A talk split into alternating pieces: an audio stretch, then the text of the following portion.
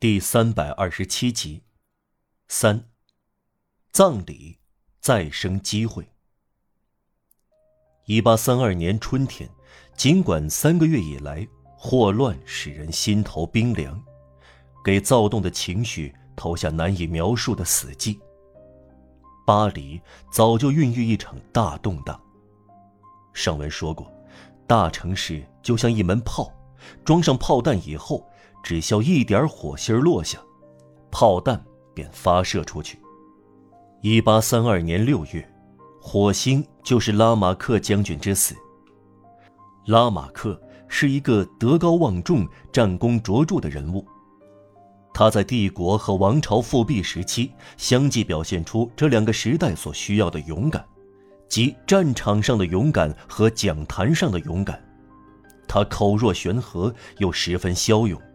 人们感到他的话里有一把剑，他同前辈福阿一样，先是高举指挥大旗，后又高举自由大旗。他位于左派和极左派之间，受到人民的爱戴，因为他接受未来的机会；他受到群众的爱戴，因为他出色的为皇帝效过命。他同热拉尔和德鲁埃两位伯爵一起。是拿破仑因贝多的元帅。一八一五年协议像是对他个人的冒犯，气得他跳起来。他憎恨威灵顿，这种憎恨深得民心。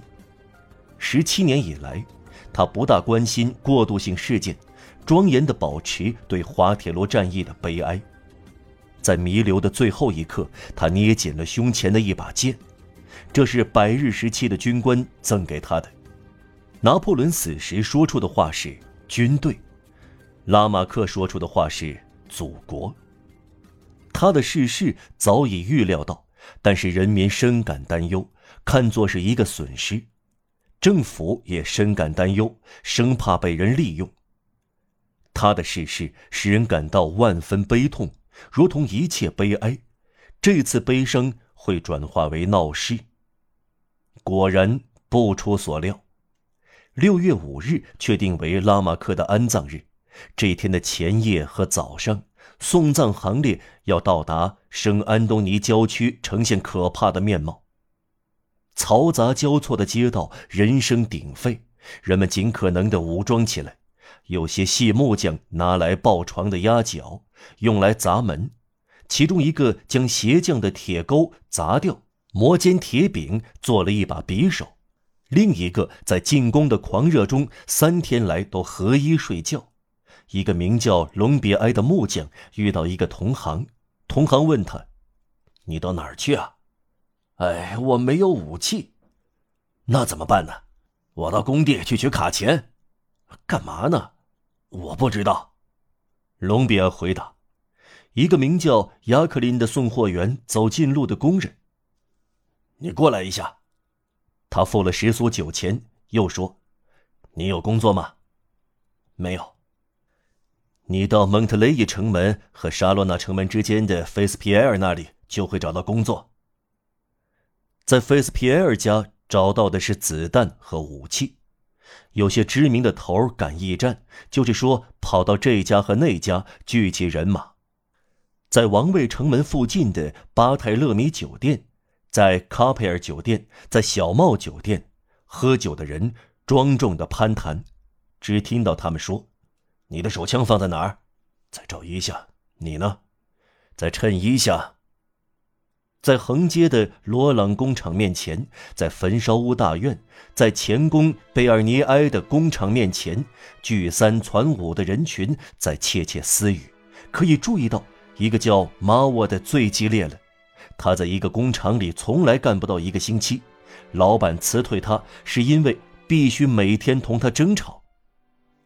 马沃在梅尼尔蒙当街的街垒战发生后的第二天被人杀死了，普罗托也在战斗中牺牲，他协助马沃。别人问他：“你的目的是什么？”回答是起义。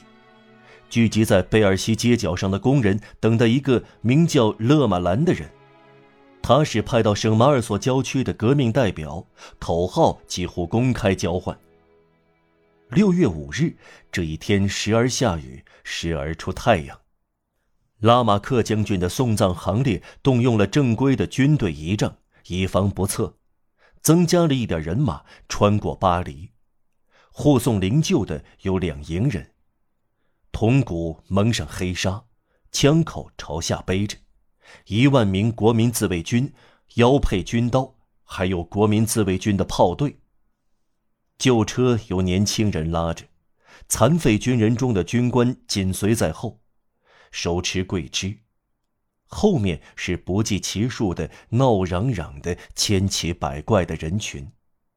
人民之友社成员、法学院和医学院的学生、各民族的避难者、西班牙、意大利、德国、波兰的国旗，横条三色旗，形形色色的旗帜，挥舞绿枝的孩子。这时也罢工的石匠和木匠，戴着纸帽，一看便知的印刷工人，他们三三两两，高声喊叫，几乎都挥舞着棍棒，有几个挥舞刀枪。毫无秩序，但是万众一心，时而乱糟糟，时而排列成行。一群群人自行选出头头，一个明显插着一对手枪的人，仿佛在检阅其他人。人流都避开他，在大街的侧道，在树丛中，在阳台上，在窗口，在屋顶，男人、女人、孩子的头攒动着。眼里充满忧虑不安，武装的人群走过，惊惶的人群在观望。政府则密切观察，边观察边手中握剑。可以看到，路易十五广场有四队骑兵，号手在前，长短枪子弹上了膛，他们跨在马上，准备好前进。